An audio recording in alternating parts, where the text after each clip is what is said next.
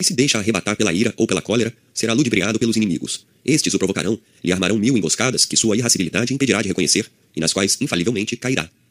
4. O quarto perigo é a excessiva suscetibilidade. Um general não deve se ofender de forma intempestiva e despropositada. Por querer reparar a honra apenas levemente ofendida, corre o risco de perdê-la irremediavelmente. Deve dissimular. Não deve se desencorajar depois de alguns fracassos, nem acreditar que tudo está perdido porque cometeu algum erro ou sofreu algum revés. 5.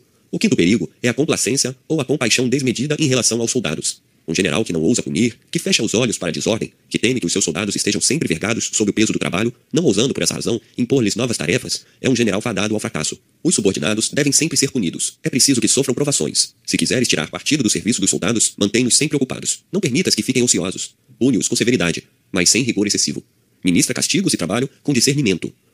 Um general hábil evita todos esses defeitos. Sem procurar desesperadamente viver ou morrer, deve conduzir-se com prudência e coragem segundo as circunstâncias. Se há justas razões para se encolerizar, que o faça, mas não imite a ferocidade do tigre. Se crê que sua honra está maculada e quer repará-la, que siga as regras da sabedoria e não a suscetibilidade advinda de uma reputação comprometida. Que ame seus soldados e os poupe, mas com moderação. Combatendo, movimentando-se, sitiando cidades, fazendo ofensivas, deve conjugar a astúcia à valentia, a sabedoria, a força das armas. Deve saber reparar seus erros quando tiver a infelicidade de cometê-los, aproveitando todos os erros do inimigo e induzindo-o a cometer outros.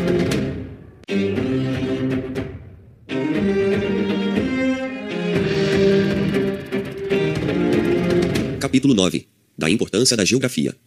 Sun Tzu diz: Antes de ordenar o acampamento, informa-te da posição de teus inimigos. Analisa o terreno e escolhe o mais vantajoso. As diferentes situações que encontrarás podem se reduzir a quatro principais.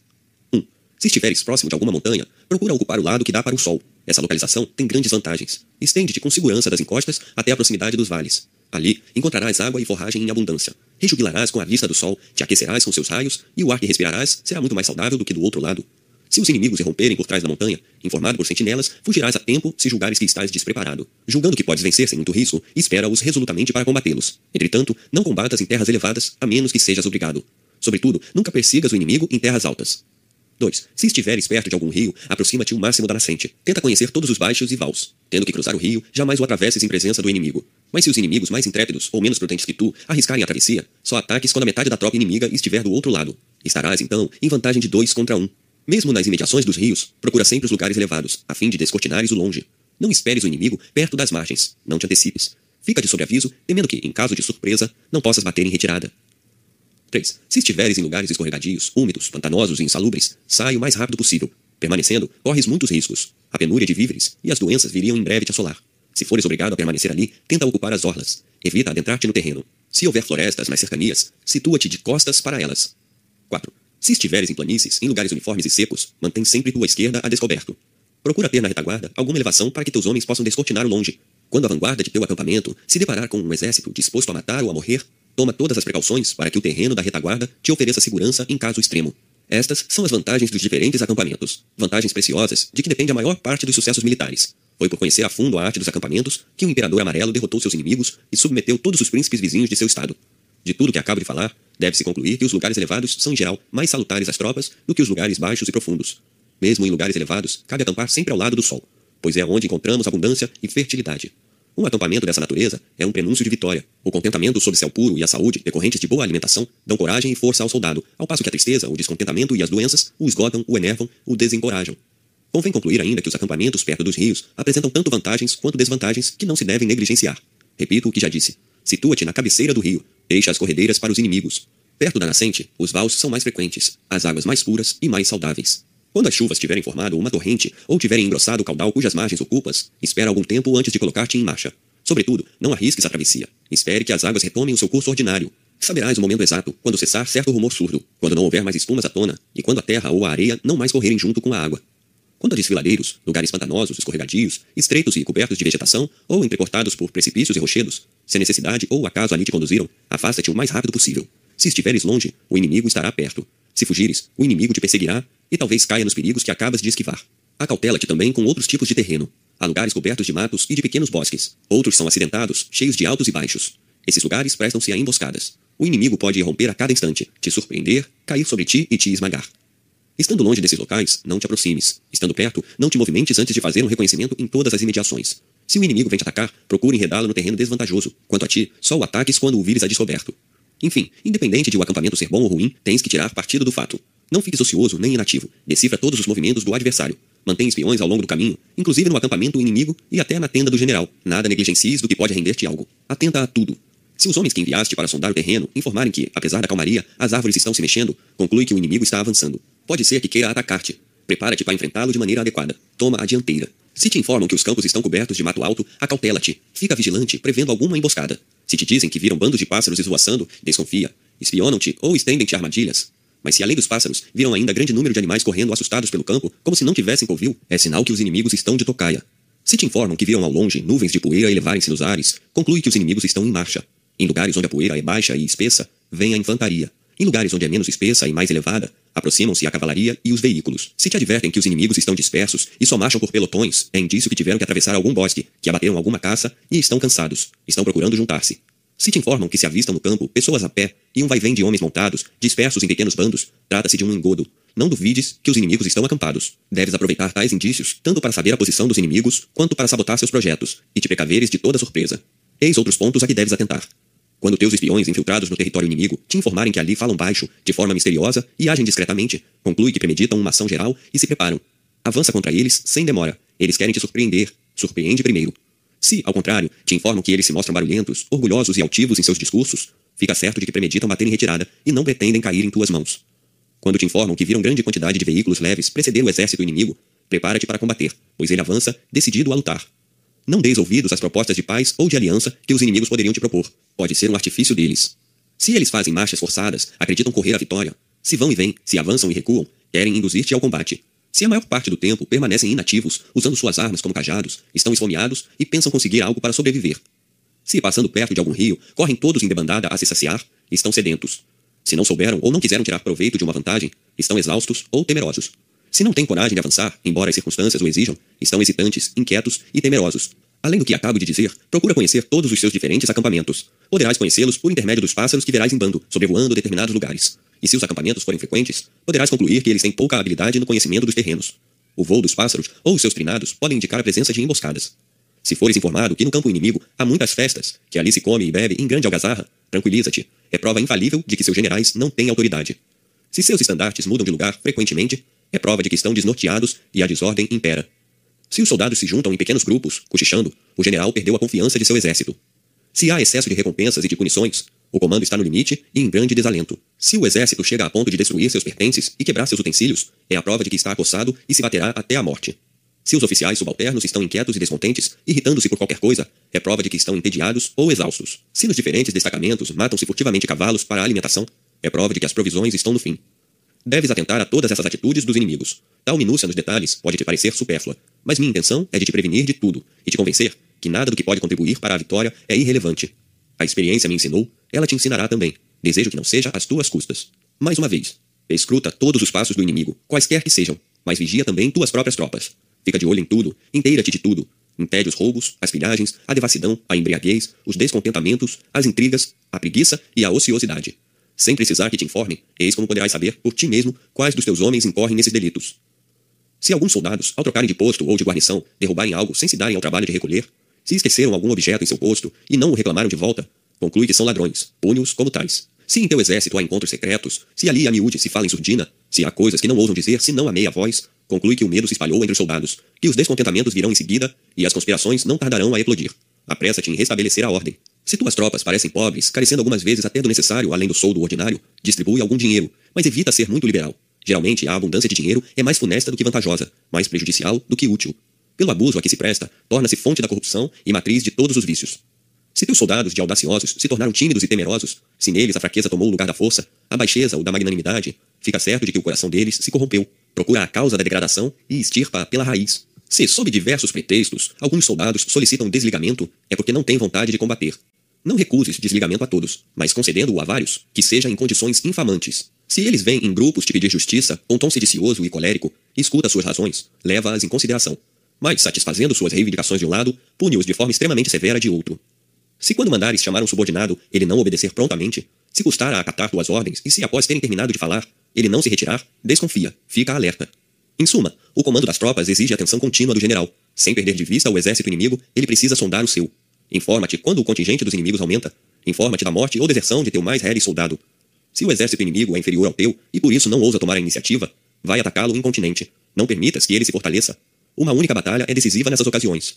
Mas se, desconhecendo a situação presente dos inimigos e sem estar preparado, ousares instigá-los para a luta, corres o risco de cair em suas armadilhas, ser batido e perder-te irremediavelmente. Não mantendo uma disciplina rígida em teu exército, não punindo com rigor a menor infração, em breve deixarás de ser respeitado, teu prestígio se abalará, e os castigos que empregares em seguida, em lugar de coibir os delitos, só servirão para aumentar o número de culpados. Ora, se não és nem temido nem respeitado, se só usufruis de uma frágil autoridade de que não sabes servir-te sem perigo, como poderás comandar um exército? Como poderás enfrentar os inimigos do Estado? Necessitando punir, age rápido, e à medida que as infrações ocorram. Só deis ordens se tiveres certeza de que serás obedecido. Instrui tuas tropas, mas instrui-as adequadamente. Não as aborreças, nem as fatigues, sem necessidade. Tudo o que elas podem fazer, para o bem ou para o mal, está em tuas mãos. Na guerra, a superioridade numérica isolada não confere vantagem. Não avances contando apenas com a força militar. Um exército integrado pelos mesmos homens pode ser irrisório se comandado por determinado general, ou invencível se comandado por outro.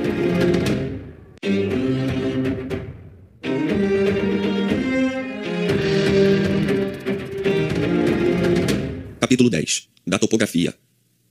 Sun Tzu diz: A superfície da Terra apresenta uma variedade infinita de lugares. Deves fugir de uns e buscar outros. Todavia, deves conhecer todos os terrenos com perfeição. Deves evitar os que só oferecem passagens estreitas, que são cercados de escarpas ou precipícios, que não dão acesso fácil aos espaços livres de onde pode chegar reforço. Se fores o primeiro a ocupar tal terreno, bloqueia as passagens e espera o inimigo. Não o persigas, a menos que ele tenha bloqueado completamente as passagens. Conhece a fundo o terreno para não engajares teu exército inoportunamente. Procura, ao contrário, um lugar onde há uma montanha suficientemente alta para te abrigar de toda surpresa, onde se pode ir e vir por vários caminhos que deves conhecer perfeitamente, onde há víveres em abundância, onde os mananciais são perenes, o ar é saudável e o terreno em si apresenta muitas vantagens. Tal lugar deve ser objeto de tua mais veemente busca. Mas seja para apoderar-te de terreno vantajoso, seja para evitar lugares perigosos ou desfavoráveis, usa de extrema diligência, pois o inimigo tem o mesmo objetivo que tu. Se o lugar que desejas está ao alcance tanto do inimigo quanto de ti, se ele pode ocupá-lo tão facilmente quanto tu, toma a dianteira. Para tanto, marcha a noite inteira, mas interrompe a marcha ao amanhecer, se possível sobre um alteio, para avistar ao longe.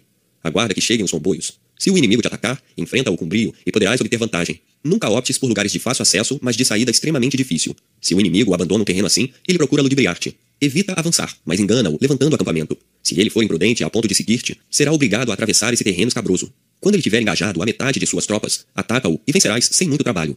Uma vez acampado em terreno vantajoso, espera calmamente que o inimigo tome suas primeiras disposições e se movimente. Se o inimigo avançar com intenção de lutar, só vás a seu encontro quando perceberes que ele não poderá retroceder facilmente.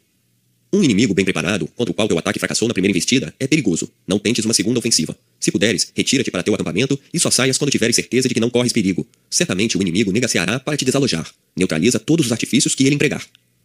Se teu rival te precedeu e acampou no lugar em que deverias ter acampado, isto é, no lugar mais vantajoso, não percas tempo querendo desalojá-lo mediante estratagemas comuns. Teu trabalho será inútil. Se a distância entre ambos é considerável e os dois exércitos se equivalem, teu inimigo não morderá facilmente as iscas que lhe estenderás para atraí-lo para o combate. Não percas tempo em vão. Adota, por princípio, que teu inimigo empenha-se em obter vantagens com tanta premência quanto tu. Emprega toda a tua argúcia para ludibriá-lo. Sobretudo, não o ataques diretamente. Lembra que há diversos modos de enganar e ser enganado. Só te lembrarei dos seis principais, porque são as fontes de todos os outros. O primeiro consiste na marcha das tropas. O segundo, em suas diferentes formações. O terceiro, em sua disposição em lugares pantanosos. O quarto, em sua desordem. O quinto, em seu enfraquecimento. O sexto, em sua fuga. Um general que fracassar, por desconhecer esses estratagemas, se equivoca em acusar o céu de sua infelicidade. Ele deve atribuir a si mesmo toda a culpa. Se quem comanda os exércitos negligencia conhecer a fundo as tropas que deve levar ao combate e as que deve combater, se não conhece perfeitamente o terreno onde se encontra no momento, nem aquele para onde vai, nem aquele onde se refugiar em caso de revés, nem aquele onde pode simular ir, sem outra intenção senão a de arrastar o inimigo, e se tão pouco conhece o terreno onde possa ser forçado a parar, de uma hora para outra, se movimenta seu exército inadvertidamente, se não está informado de todos os movimentos do exército inimigo e dos projetos de seu comandante, se divide suas tropas sem necessidade, sem ser forçado a isso pela natureza do terreno, sem ter previsto todos os inconvenientes que poderiam resultar, ou sem ter certeza de qualquer vantagem real resultante dessa dispersão, se permite que a desordem se insinue aos poucos em seu exército, ou se, baseado em sinais incertos, se persuade com muita facilidade que a desordem reina no exército inimigo, agindo em consequência, se o exército definha visivelmente, sem que ele providencie um remédio imediato, tal general será enganado pelos inimigos, que o ludibriarão mediante fugas planejadas, marchas dissimuladas e por uma série de atos de que o general será a vítima. As máximas seguintes devem te orientar em todas as tuas ações. Se teu exército e o do inimigo se equivalem, é preciso que, de dez partes das vantagens do terreno, nove estejam de teu lado. Aplica-te a fundo, emprega todos os teus esforços e toda a tua argúcia para consegui-las. Conseguindo-as, teu inimigo será obrigado a recuar e a bater em retirada assim que apareceres. Se ele for imprudente a ponto de te atacar, tu o combaterás com a vantagem de dez contra um. O contrário acontecerá se, por negligência ou inaptidão, tiveres permitido que ele consiga o que te falta. Em qualquer posição que estiveres, se teus soldados forem fortes e corajosos, mas teus oficiais fracos e covardes, teu exército estará em desvantagem. Ao contrário, se a força e a coragem se concentrarem unicamente nos oficiais, ao passo que a fraqueza e a covardia dominarem o coração dos soldados, teu exército será em breve desbaratado. No primeiro caso, soldados valentes e temerários não quererão se desonrar e buscarão aquilo que oficiais covardes e tímidos não poderiam lhes dar. No segundo, oficiais valentes e intrépidos com certeza serão desobedecidos por soldados tímidos e covardes. Se os oficiais se irritam com facilidade, se não sabem dissimular nem refrear a cólera, por qualquer motivo que seja, eles se engajarão por conta própria em ações ou em pequenos combates dos quais não se sairão com honra, porque os terão iniciado com precipitação e não terão previsto todos os inconvenientes e todas as consequências. Algumas vezes agirão inclusive contra a intenção expressa do general, sob diversos pretextos que tentarão tornar plausíveis. É assim que, de uma ação particular, deflagrada irrepreensivamente e contra todas as regras, pode-se chegar a um conflito generalizado que beneficiará o campo inimigo. Vigia tais oficiais, mantém-nos a teu lado. Por mais qualidades que tenham, eles te causarão enormes prejuízos, talvez até a perda de todo o teu exército. Se um general é pusilânime, não terá a coragem que convém a uma pessoa de seu nível, carecendo do talento essencial de incutir entusiasmo às tropas. Ele lhe solapará a coragem quando deveria revigorá-la. Não poderá instruí-las nem prepará-las adequadamente. Desdenhará a clarividência, a coragem e a habilidade dos oficiais subalternos. Os próprios oficiais não saberão o que esperar. Tal general fará com que as tropas executem falsos movimentos, dispondo-as ora de uma forma, ora de outra, sem nenhum sistema, sem nenhum método. Hesitará em todas as circunstâncias, não se decidirá em nenhuma oportunidade, vendo em tudo motivos de temor. Então a desordem, e uma desordem generalizada, reinará em seu exército.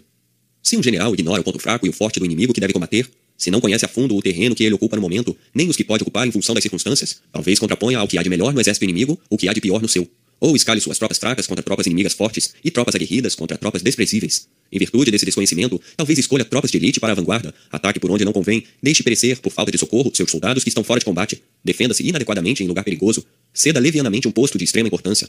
Nessas ocasiões, ele contará com alguma vantagem imaginária, que será apenas efeito da astúcia do inimigo, ou então se desencorajará após o fracasso que poderia ser evitado.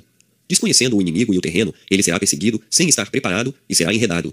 Será combatido sem quartel, dando-se por feliz se puder salvar-se fugindo. Assim, para retomar o tema deste capítulo, um bom general deve conhecer todos os terrenos passíveis de serem o teatro da guerra tão profundamente quanto conhece os cantos e recantos dos jardins e dos rios de sua propriedade.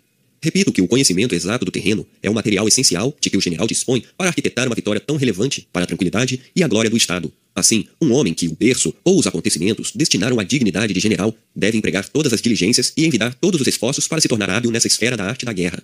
Com o conhecimento exato do terreno, o general pode safar-se das mais críticas circunstâncias. Pode obter a ajuda que lhe falta, impedir que reforços cheguem ao inimigo, avançar, recuar e manipular todos os seus passos como julgar oportuno.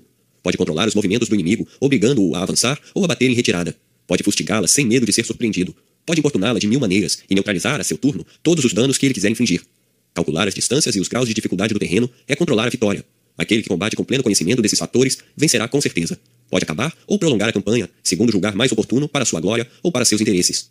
Contarás com a vitória se conheceres os cantos e recantos, os altos e baixos, os acessos e as saídas de todos os lugares que os dois exércitos podem ocupar, do mais próximo ao mais remoto. Com esse conhecimento, saberás como formar os diferentes destacamentos. Saberás com toda certeza quando será oportuno combater ou adiar a batalha. Saberás interpretar a vontade do soberano segundo as circunstâncias, quaisquer que sejam as ordens recebidas. Tu o servirás com lealdade, guiando-te por tua clarividência presente. Não contrairás nenhuma mancha que possa arranhar tua reputação e não estarás exposto a perecer ignominiosamente por ter obedecido. Um general infeliz é sempre um general culpado. Deves ter como objetivo servir teu príncipe, obter vantagens para o Estado e a felicidade dos povos. Executa esse tríplice desiderato e terás atingido o alvo. Em qualquer terreno que estiveres, deves considerar tuas tropas como crianças que ignoram tudo e não podem dar um passo por si sós. É preciso conduzi-las. Deves olhar teus soldados, repito, como se fossem teus próprios filhos. Tu mesmo deves conduzi-los. Assim, se tiverem que enfrentar o acaso, não estarão sozinhos e só o enfrentarão depois de ti. Se tiverem que morrer, morre com eles. Digo que deves amar todos os que estão sob seu comando, como se fossem seus filhos. Entretanto, não os transforme em crianças mimadas. Eles se tornariam mimados se não os corrigisses quando merecessem. Embora cheio de atenção, de deferência e de ternura por eles, se não os dominares, eles se mostrarão insubordinados e reticentes em acatarem tuas ordens. Em qualquer tipo de terreno que estiveres, se o conheceres a fundo, se souberes por onde deves atacar o inimigo, mas se ignorares se ele está vulnerável no momento ou se está preparado para enfrentar-te, tuas chances de vitória reduzem-se pela metade. Se conheceres perfeitamente todos os terrenos, se souberes que os inimigos podem ser atacados e de que lado devem sê-lo, se não tiveres indícios seguros de que tuas próprias tropas podem atacar com vantagem, ouso dizer, tuas chances de vitória reduzem-se pela metade. Se estiveres ciente do estado atual dos dois exércitos, se souberes que tuas tropas estão prontas para atacar com vantagem, que as do inimigo são inferiores em força e em número, mas se não conheceres o terreno, ignorarás se és invulnerável ao ataque. Asseguro-te, tuas chances de vitória reduzem-se pela metade. Quem é verdadeiramente hábil na arte militar efetua todas as marchas sem desvantagem. todos os movimentos ordenados, todos os ataques certeiros, todas as defesas sem surpresa, todos os acampamentos com critério, todas as retiradas com sistema e método. Conhece as próprias forças e as do inimigo, conhece perfeitamente o terreno. Portanto, repito, conhece-te a ti mesmo, conhece teu inimigo. Tua vitória jamais correrá risco. Conhece o lugar, conhece o tempo. Então tua vitória será total.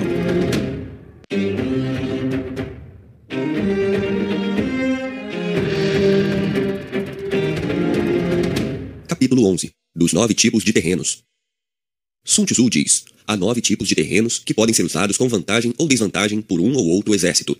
Lugares dispersivos, lugares leves, lugares disputados, lugares de reunião, lugares cheios e unidos, lugares com várias saídas, lugares graves, lugares deteriorados, lugares mortíferos.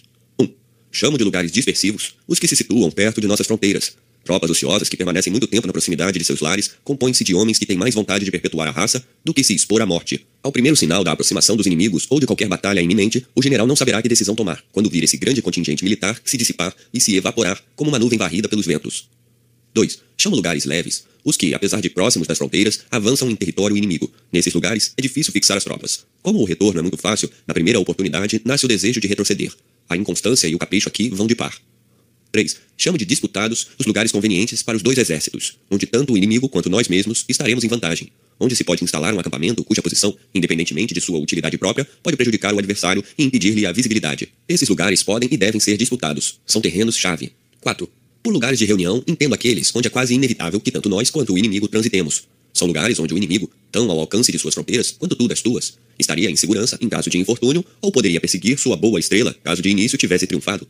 São lugares que comunicam com o exército inimigo e com zonas de retirada. 5. Chamo de cheios e unidos os terrenos que, por sua configuração e suas dimensões, permitem a utilização pelos dois exércitos, mas, como estão enquistados profundamente em território inimigo, não devem te incitar a travar batalha, a menos que a necessidade ou o inimigo te obriguem. 6. Os lugares com várias saídas são os que permitem a junção entre os diferentes estados contíguos. Esses lugares estão na encruzilhada, onde os príncipes vizinhos podem aportar reforços à facção que lhes aprover favorecer. 7. Os lugares graves são os que, situados no interior de estados inimigos, apresentam em todas as direções cidades, fortalezas, montanhas, desfiladeiros, pântanos, pontes, campos áridos ou outros obstáculos. 8. Os lugares onde tudo mingua, onde uma parte do exército não consegue ver a outra nem socorrê-la, onde há lagos, atoleiros, torrentes, rios traiçoeiros, onde só se pode avançar por pequenos pelotões, com grandes esforços e muita dificuldade, são os que chamo de deteriorados. 9. Enfim, por lugares mortíferos, entendo todos aqueles onde nos encontramos de tal forma fragilizados que, independente de qualquer atitude que tomarmos, sempre estamos em perigo. São lugares onde, combatendo-se, corre-se o risco de ser vencido. Ficando-se tranquilo, corre-se o risco de sucumbir de fome ou de doença. São lugares, em suma, onde não se deve permanecer e onde só se pode sobreviver com muita dificuldade, combatendo com a força do desespero. Esses são os nove tipos de terrenos de que queria falar-te. Aprende a conhecê-los para evitá-los ou aproveitá-los. Quando estiveres em lugares dispersivos, controla bem tuas tropas, mas, sobretudo, jamais traves batalha, por mais favoráveis que as circunstâncias se apresentem. A vista da terra natal e a facilidade de retorno ocasionariam muitas deserções. Em breve, os campos estariam coalhados de desertores. Se estiveres em lugares leves, não estabeleças ali teu acampamento. Como teu exército ainda não tomou nenhuma cidade, nenhuma fortaleza, nenhum posto importante em território inimigo, e não tem na retaguarda nenhum dique que possa contê-lo, prevendo dificuldades, agruras e obstáculos para avançar, é provável que prefira o que lhe parece mais fácil ao que lhe parece difícil e bata em retirada. Se tiveres reconhecido lugares que te parecem chave, apodera-te deles. Não permitas que o inimigo os reconheça. Emprega toda a tua diligência. Não permitas que as guarnições se separem. Esforça-te ao máximo para consolidar a posse do terreno, mas não traves combate para expulsar o inimigo. Se ele tomou a dianteira, negaceia para desalojá-lo. Se ocupaste o terreno primeiro, não te desalojes.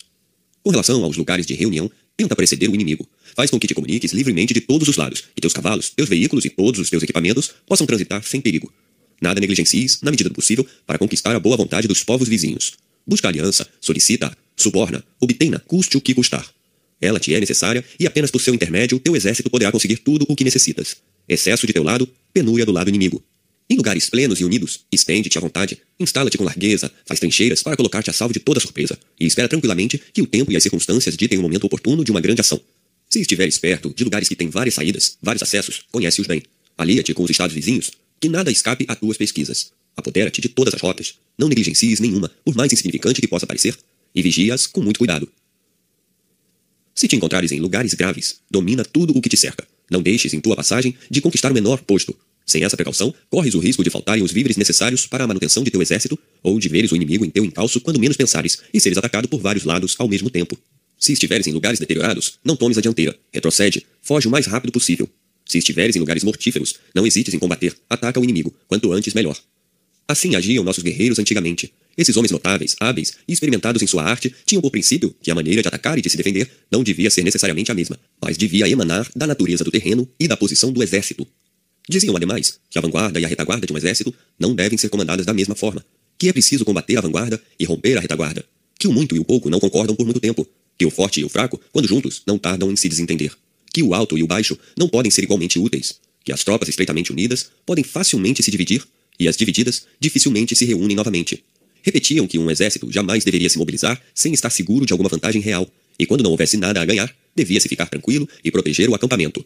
Em resumo, afirmo que toda a tua conduta militar deve calcar-se nas circunstâncias, que deves atacar ou te defender, levando em conta se o teatro da guerra se desenrola em teus domínios ou nos do inimigo. Se a guerra se faz em teu próprio país, e se o inimigo, sem ter permitido que te prepares, vem atacar-te com um exército bem ordenado, visando invadir o país, anexá-lo ou devastá-lo, reúne prontamente um máximo de tropas, busca socorro junto aos vizinhos e aliados, apodera-te de alguns lugares que o inimigo ambiciona, e ele acederá a teus desejos. Coloca-o na defensiva para ganhar tempo. A rapidez é a seiva da guerra. Percorre rotas imprevistas. Procura impedir que o exército inimigo seja abastecido. Barra todos os seus caminhos, ou pelo menos faz com que todos tenham emboscadas ou exijam muito esforço para serem conquistados. Os camponeses podem ser muito úteis e te servir melhor do que tuas próprias tropas.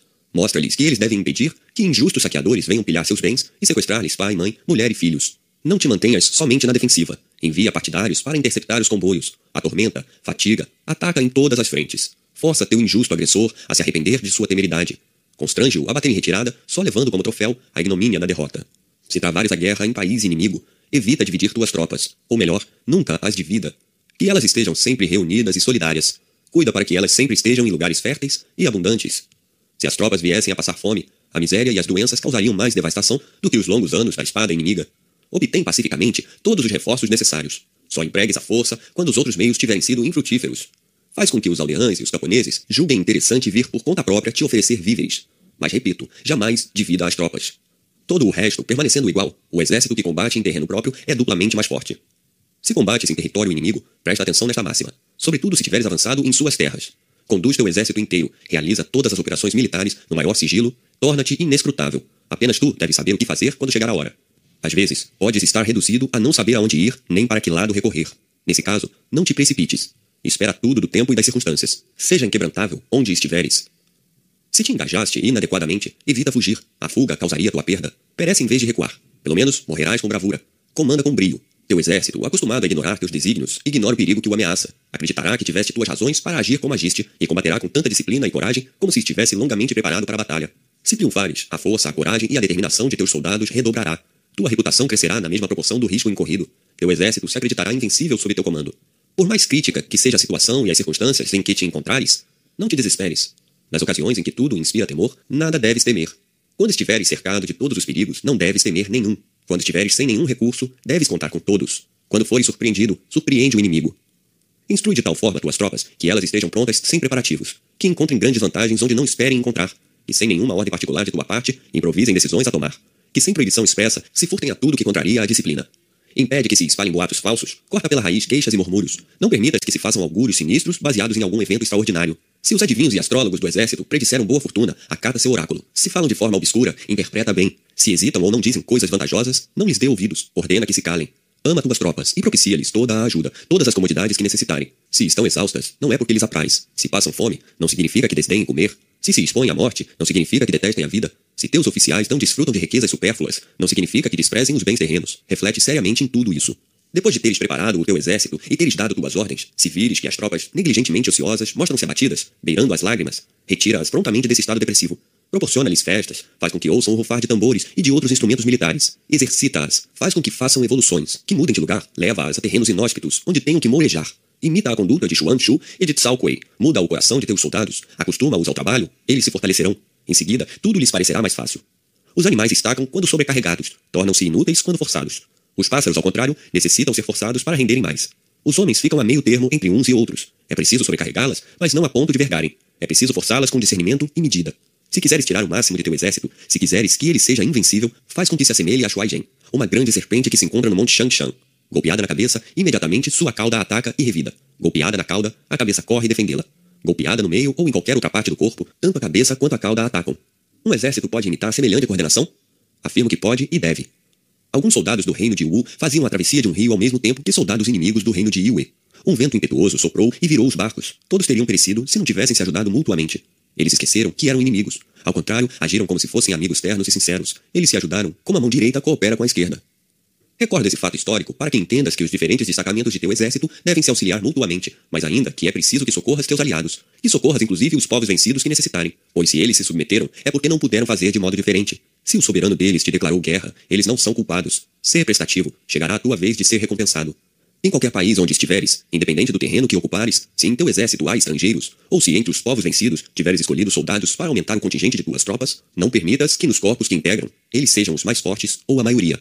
Quando se prendem vários cavalos em uma mesma estaca, deve-se evitar colocar juntos os indômitos, ou colocá-las com outros em menor número. Eles semeariam a desordem. Uma vez domesticados, imitarão facilmente os companheiros. Em qualquer posição que estiveres, se teu exército é inferior ao do inimigo, unicamente por tua conduta, se ela for adequada, podes conquistar a vitória. Não basta contar com cavalos mancos ou carros enlameados. O que adiantaria estar em vantagem se não soubesses tirar partido de tua posição? Para que servem a bravura sem a prudência, a coragem sem a astúcia? Um bom general tira partido de tudo, e só é capaz disso porque age com maior sigilo, conserva o sangue frio e comanda com retidão, mas de tal forma que fascina os olhos, mas engana os ouvidos de seu exército. Se seus próprios soldados ignoram-lhe os projetos, como os inimigos poderiam desvendá-los? Um general hábil sabe que suas tropas ignoram o que devem fazer, bem como as ordens que receberão. Se os acontecimentos mudam, ele altera os planos. Se seus métodos e seu sistema apresentam inconvenientes, ele os corrige a contento. Um general hábil sabe antecipadamente tudo o que deve fazer. Qualquer outra pessoa, além dele, deve ignorar tais projetos. Essa era a prática dos antigos guerreiros que mais se distinguiram na arte sublime do comando. Se queriam tomar de assalto uma cidade, só falavam quando estavam aos pés das muralhas. Eram os primeiros a escalar. Todos os seguiam. Quando já estavam alojados sobre a muralha, ordenava que as escadas fossem rompidas. Mesmo em território aliado, reduplicavam a atenção e o sigilo. Em toda a parte, conduziam seus exércitos como um pastor conduz seu rebanho. Conduziam-nos onde lhes aprazia, fazendo-os ir e vir sem murmúrio, sem que um único soldado se rebelasse. A principal ciência de um general consiste em conhecer perfeitamente os nove tipos de terrenos, a fim de efetuar adequadamente as nove mudanças. Toda a arte consiste em saber instalar e retirar as tropas de acordo com os terrenos e as circunstâncias, a trabalhar eficazmente para dissimular as próprias intenções e descobrir as do inimigo, a ter por princípio que tropas bem avançadas em território inimigo tornam-se solidárias, mas se dispersam facilmente quando permanecem nas fronteiras. Que elas já conseguiram meia vitória quando se apossaram de todos os acessos e de todas as saídas, tanto do lugar onde devem acampar quanto das imediações do campo inimigo, que é um começo de vitória estar acampado em terreno vasto, espaçoso e aberto de todos os lados, mas já é quase ter vencido quando se apossaram de todos os pequenos postos, de todos os caminhos, de todos os vilarejos em terras inimigas, e, mediante sua civilidade, conquistaram o respeito dos que desejam vencer ou dos vencidos. Instruído pela experiência e por minhas próprias reflexões, tentei, quando comandava os exércitos, praticar tudo o que te recomendo aqui. Quando estava em lugares dispersivos, trabalhava para a união dos corações e para a uniformidade dos sentimentos. Quando estava em lugares leves, reunia meus homens e os ocupava utilmente. Quando estava em lugares disputados, tentava me apoderar do terreno, quando possível. Se o inimigo me tivesse precedido, usava de todos os subterfúgios para desalojá-lo. Quando estava em lugares de reunião, observava com extrema vigilância e espreitava o inimigo. Em terreno pleno e unido, me instalava à vontade e impedia que o inimigo se instalasse. Em lugares de várias saídas, quando não conseguia ocupar todas elas, eu ficava de sobreaviso, observava o inimigo, não o perdia de vista. Em lugares graves, alimentava bem a tropa, era pródigo em ternura. Em lugares deteriorados, tentava sair do embaraço, seja fazendo desvios, seja preenchendo os vazios. Enfim, em lugares mortíferos, fazia com que o inimigo acreditasse que eu não poderia escapar. As tropas bem disciplinadas resistem quando estão cercadas, reduplicam esforços em situações extremas, afrontam o perigo sem temor, batem-se até a morte quando não há alternativa e obedecem cegamente. Se as que tu comandam não são dessa estirpe, a culpa é tua, não mereces comandá-las. Se ignoras os planos dos estados vizinhos, não poderás preparar tuas alianças no momento oportuno. Se não sabes qual é o contingente inimigo que deves combater, se não conheces seu ponto forte e fraco, não te prepararás nem tomarás as providências necessárias para comandar teu exército. Não mereces comandar. Se ignoras onde há montanhas e colinas, lugares secos ou úmidos, lugares escarpados ou pantanosos, lugares cheios de desfiladeiros e de perigos, não poderás dar ordens convenientes, não saberás conduzir teu exército. És indigno de comandar. Se não conheces todos os caminhos, se não tens cuidado de te cercar de guias seguros e fiéis para te conduzir pelas estradas desconhecidas, não atingirás aquilo que te propões, serás vítima dos inimigos. Não mereces comandar. Quando um rei hegemônico ataca um Estado poderoso, ele impede que o inimigo se concentre, intimida-o e intercepta os reforços dos aliados. Então deduz-se que o rei hegemônico não combate alianças poderosas de Estados e não encoraja o poder de outros Estados. Ele se apoia para a consecução de seus fins na capacidade de intimidar os adversários. Assim, ele pode tomar as cidades inimigas e derrubar o Estado inimigo. Se não conheces a arte das alianças, tuas tropas não poderão valer-se da força dos vassalos e feudatários. Quando estes tinham que enfrentar algum grande príncipe, uniam-se, tentavam perturbar todo o universo, colocavam em seu campo o maior número possível de soldados, procuravam, sobretudo, conquistar a amizade de seus vizinhos, pagando-a bem caro se preciso fosse. Não davam ao inimigo tempo de se preparar, ainda menos de recorrer aos aliados e reunir todas as suas forças. Atacavam o inimigo despreparado. Assim, se sitiavam uma cidade, com certeza a dominavam. Se queriam conquistar uma província, realizavam seu intento. Por mais vantagens que já tivessem conseguido, não dormiam sobre os louros da vitória. Jamais permitiam que o ócio ou a devassidão enfraquecessem o exército. Mantinham uma estrita disciplina, punindo severamente sempre que necessário. Recompensavam com prodigalidade quando as ocasiões a exigiam. Além das leis ordinárias da guerra, promulgavam outras em função do tempo e do lugar. Queres vencer? Toma por modelo a conduta que acabo de traçar. Considera teu exército como se fosse um único homem que tivesses que conduzir. Não reveles jamais teu móvel. Alardeia todas as vantagens, mas oculta cuidadosamente a menor perda. Toma todas as decisões no maior sigilo. Coloca-os numa situação perigosa, e eles sobreviverão, pois um exército que combate num campo de morte poderá transformar o revés em vitória.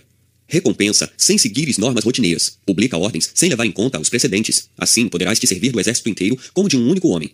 Vislumbra todas as providências do inimigo. Toma medidas eficazes para atingir o general inimigo. O general estando morto, só combaterás contra rebeldes. O nó das operações militares depende de tua faculdade de simular que acatas o desejo do inimigo. Jamais dividas tuas forças. A concentração te permite matar o general inimigo, mesmo a uma grande distância. Essa é uma forma engenhosa de atingires teu objetivo. Quando o inimigo te oferecer uma oportunidade, aproveite rapidamente a vantagem. Toma a dianteira, apropriando-te de algo relevante para ele, e avança segundo um plano fixado em segredo.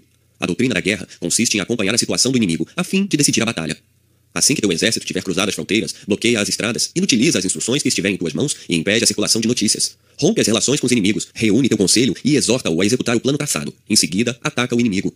Antes de começar a campanha, sê como uma jovem que não sai de casa. Ela ocupa-se das tarefas caseiras, cuida de tudo, vê tudo, ouve tudo, mas aparentemente não se intromete em nada. Uma vez a campanha começada, imita a rapidez de uma lebre que, perseguida pelos caçadores, tenta por mil desvios refugiar-se com toda a segurança em seu covil.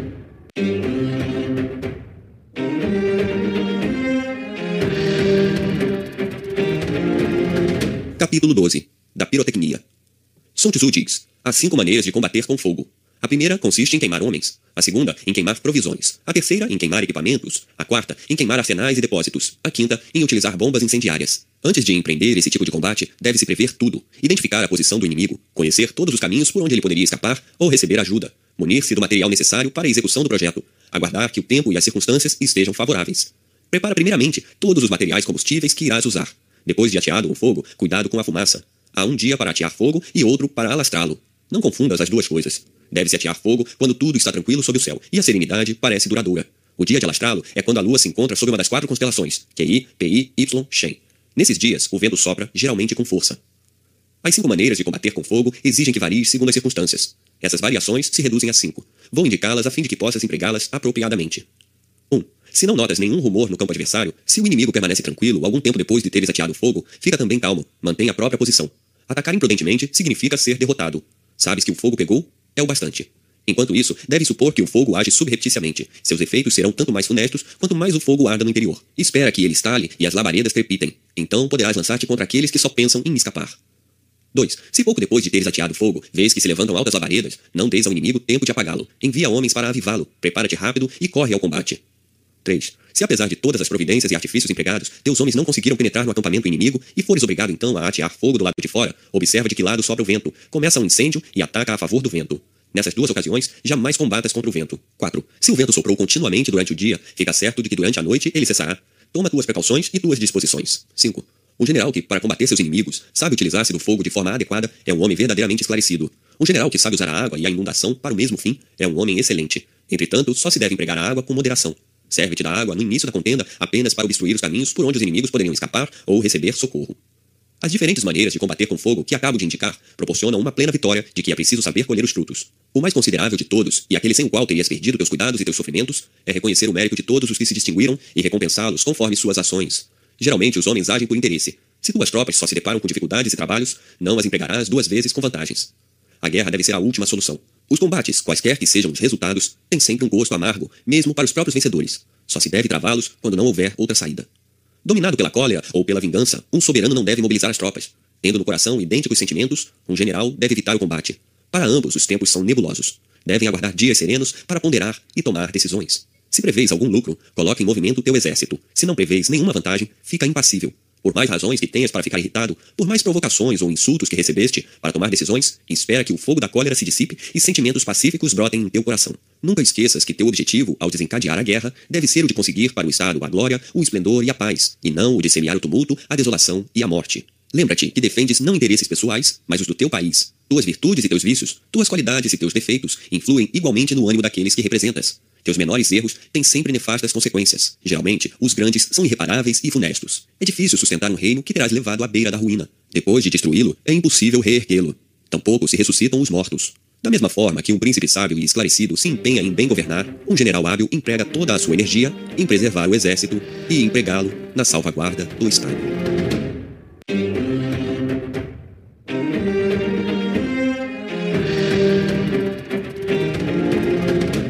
Capítulo 13 Da arte de semear a discórdia. Sun Tzu diz: Se tendo recrutado um exército de cem mil homens, deves conduzi-lo muito longe, é preciso contar que, dentro e fora, haverá comoção e rumor, as cidades e as aldeias de onde saíram os homens que compõem tuas tropas, os lugarejos e os campos dos quais terás tirado as provisões e todos os suprimentos, o vai-vem de pessoas nos caminhos. Tudo isso só poderia acontecer ao preço do desalento de muitas famílias, do abandono de muitas terras e de muitas despesas para o Estado. Milhares de famílias, subitamente privadas de arrimo, se encontram sem condições de se dedicar a seus trabalhos cotidianos. As terras, desprovidas dos braços que as cultivavam, diminuem, proporcionalmente aos cuidados recusados, a quantidade e a qualidade de seus frutos. Os vencimentos de tantos oficiais, o soldo diário de tantos soldados e a manutenção de todo o exército desgastam aos poucos os celeiros e os cofres do príncipe e do povo, até exauri-los por completo. Observar os inimigos ou travar a guerra durante anos consecutivos não significa amar o povo, significa antes ser o inimigo de todo o país. Geralmente, todas as despesas, todos os sofrimentos, todos os trabalhos e todas as agruras de vários anos de guerra limitam-se, para os próprios vencedores, a um único dia de triunfo e de glória, o dia da vitória. Utilizar-se para vencer de cercos e batalhas significa que tanto o soberano quanto o general ignoram seu dever, um não sabe governar e o outro não sabe servir o Estado. Assim, tendo optado pela guerra e tendo aliciado e preparado as tropas, emprega os artifícios. Procura obter todas as informações sobre o inimigo. Informa-te exatamente de todas as suas relações, suas ligações e interesses recíprocos. Não poupes grandes somas de dinheiro. Não lamentes o dinheiro empregado, seja no campo inimigo, para conseguir traidores ou obter conhecimentos exatos, seja para o pagamento dos teus soldados. Quanto mais gastares, mais ganharás. É um dinheiro que renderá juros elevados. Mantém espiões por toda a parte. Informa-te de tudo. Nada negligencies do que descobrires. Mas tendo descoberto algo, seja extremamente discreto. Quando usares algum artifício, não é pela invocação de espíritos, nem pelas conjecturas que alcançarás a vitória. Ela virá apenas do conhecimento exato, baseado no relatório fiel dos teus subordinados, da disposição dos inimigos em relação àquilo que esperas que eles façam. Quando um hábil general se põe em movimento, o inimigo já está vencido. Quando ele combate, deve realizar sozinho mais do que todo o seu exército junto, não pela força de seu braço, mas por sua prudência, por seu brio e, sobretudo, por sua argúcia. É preciso que, ao primeiro sinal, uma parte do exército inimigo passe para o seu campo, para combater sob seus estandartes. É preciso que o general seja sempre o árbitro que estipula as condições da paz. O grande segredo para vencer sempre consiste na arte de semear a divisão, nas cidades e nas aldeias, no exterior, entre inferiores e superiores, de morte e de vida. Os cinco tipos de divisão são apenas os galhos de um mesmo tronco. Aquele que sabe empregá-los é um homem verdadeiramente digno de comandar é o tesouro de seu soberano e o sustentáculo do império. Chamo divisão nas cidades e nas aldeias, aquela mediante a qual se consegue conquistar os habitantes das cidades e das aldeias que estão sob dominação inimiga, envolvendo-os para que possam ser usados com segurança em caso de necessidade. Chamo divisão exterior, aquela mediante a qual se consegue aliciar os oficiais que servem no exército inimigo. Pela divisão entre inferiores e superiores, entendo a que nos coloca em condições de aproveitar a dissensão que semeamos entre os aliados, entre as diferentes guarnições ou entre os oficiais dos diversos escalões do exército inimigo. A divisão de morte é aquela pela qual, após dar falsos avisos sobre o estado de nossas forças, espalhando rumores tendenciosos, inclusive na corte do soberano inimigo, o qual, acreditando na veracidade dos boatos, toma atitudes condizentes com as falsas informações recebidas. A divisão de vida é aquela mediante a qual se distribui dinheiro em abundância para todos os desertores do campo inimigo. Se souberes infiltrar traidores nas cidades e nos vilarejos inimigos, em breve terás ali muitas pessoas inteiramente devotadas. Conhecerás, por seu intermédio, as disposições da maioria em relação a ti. Esses traidores sugerirão a maneira e os meios que deves empregar para conquistar seus mais temíveis compatriotas. E quando chegar o momento de efetuar o cerco, poderás vencer sem dar o assalto, sem desferir nenhum golpe, sem desembanhar a espada. Se os oficiais inimigos estão em constante desacordo, se desconfianças mútuas, inveja, interesses pessoais os mantêm divididos, poderás facilmente cooptar uma parte deles, pois, por mais virtuosos e mais devotados a seus soberanos, a promessa de vingança, de riquezas ou de postos eminentes bastará para atiçar-lhes a cobiça. E quando esta estiver acesa em seus corações, tudo farão para satisfazê-la. Se os diferentes destacamentos do exército inimigo não se apoiam mutuamente, se perdem tempo em se vigiar uns aos outros, se procuram se prejudicar, será fácil manter o desentendimento e fomentar a divisão. Eles se destruirão aos poucos, sem que nenhum deles tome abertamente o teu partido. Todos te servirão involuntariamente à revelia. Se tiveres espalhado boatos falsos junto à corte e ao conselho do príncipe inimigo, dando a entender que detens informações errôneas sobre eles, se tiveres disseminado suspeitas a respeito da lealdade dos súditos mais fiéis ao príncipe, em breve verás que, entre os inimigos, a desconfiança tomou o lugar da confiança. As recompensas substituíram os castigos e vice-versa, e os mais leves indícios serão considerados provas convincentes, passíveis de levar à morte qualquer suspeito. Então, os melhores oficiais, os ministros mais esclarecidos, desanimarão, seu zelo diminuirá, e vendo-se sem esperança de melhor sorte, se refugiarão sob tuas bandeiras para se livrar dos temores que os angustiavam em permanência, e também para salvar a pele. Seus pais, seus aliados ou seus amigos serão acusados, perseguidos, condenados à morte. As conspirações se formarão, a ambição vicejará, só haverá perfídias, execuções, desordens e revoltas generalizadas. O que estás esperando para apoderar-te de um reino cujos habitantes já te consideram como senhor?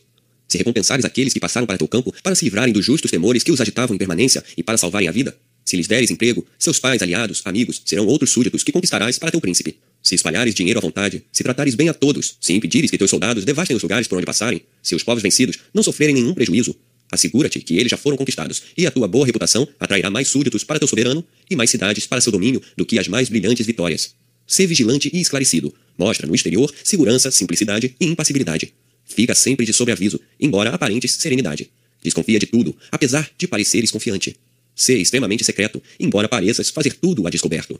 Mantém espiões por toda a parte. Em vez de palavras, emprega sinais. Vê pela boca, fala pelos olhos. Isso não é fácil. É muito difícil. Algumas vezes, a gente se engana quando acredita enganar os outros. Só um homem de uma prudência consumada, um homem extremamente esclarecido, um sábio de primeira linha, pode usar adequadamente e com sucesso o artifício das divisões. Se não fores tal homem, deves renunciar. O uso que farás das divisões se voltará contra ti. Após teres engendrado algum projeto, se ficares sabendo que teu segredo vazou, condena à morte sem remissão tanto os que divulgaram quanto os que tiveram acesso a ele. Esses últimos são inocentes, mas poderiam tornar-se culpados. A morte dos envolvidos salvará a vida de milhares de homens e assegurará a fidelidade de maior número ainda. Pune severamente, recompensa com prodigalidade, multiplica os espiões e espalha-os em toda a parte, no próprio palácio do inimigo, nos aposentos de seus ministros, sob as tendas de seus generais. Mantém uma lista dos principais oficiais que estão a seu serviço. Conhece seus nomes, sobrenomes, o número de seus filhos, de seus parentes, de seus amigos, de seus servos que nada se passe na casa deles sem que estejas informado. Manterás espiões por toda a parte. Deves supor que o inimigo fará o mesmo. Se chegas a descobri-las, evita condená-las à morte. Seus dias devem ser-te infinitamente preciosos. Os espiões dos inimigos te servirão eficazmente se controlares tuas próprias atitudes, tuas palavras e todas as tuas ações. Assim, eles só darão falsas pistas aos seus mandatários. Enfim, um bom general deve tirar partido de tudo, nada deve surpreendê-lo, aconteça o que acontecer. Mas, acima de tudo, deve colocar em prática os cinco tipos de divisão. Nada é impossível a quem lança mão do artifício da divisão defender os estados de seu soberano, ampliá-las, realizar diariamente novas conquistas, exterminar os inimigos, fundar até mesmo novas dinastias, tudo isso pode ser o efeito de dissensões semeadas adequadamente. Este foi o caminho que permitiu o advento das dinastias Yin e Sheu, onde trânsfugas contribuíram para sua elevação. Que livro faz a apologia desses grandes ministros? A história chamou-os alguma vez de traidores da pátria ou considerou-os como rebeldes a seus soberanos? Somente um príncipe esclarecido e um general digno podem aliciar os espíritos mais penetrantes e realizar feitos notáveis.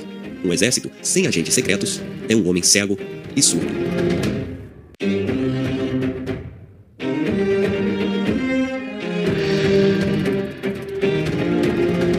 Você ouviu uma produção Escritória.